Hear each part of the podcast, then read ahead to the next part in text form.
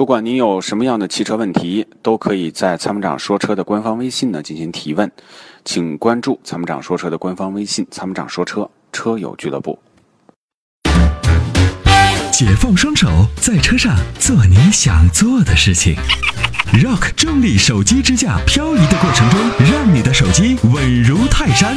微信关注“参谋长说车”车友俱乐部，回复“手机支架”即可购买。有请我们来自广州的郑先生，看他是有什么问题呢？喂，您好，喂，你好，主持人，你好，阿波罗。你好，呃、嗯我现在是刚从国外回来，待了几年，很少在国内。我想问一下别克的君越二八 T 这个车怎么样？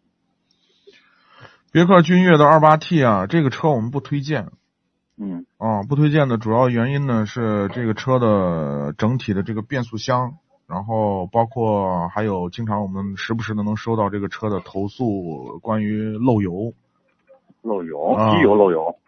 对漏油，然后还有这个偶尔还有断轴的投诉。是吧？嗯，是的第一代的别克，呃那个我十二年前有个朋友买了，整体质量我感觉不错，因为前几天我也试驾了一下，感觉它这个换挡有点迟缓，其他的包括车型了、内饰了，我看着还不错，我就想咨询一下。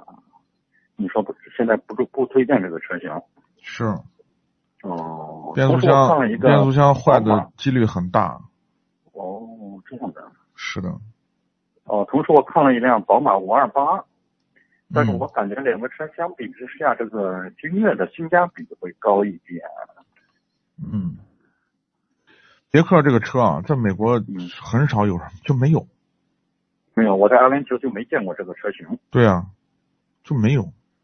哦，而且另外呢，我在继续朋友看，圈里头发了一个汽修厂，我有个朋友是汽修厂的，嗯， 就汽修厂的然人后我都会说，这个别克的这个变速箱啊是厨子造的。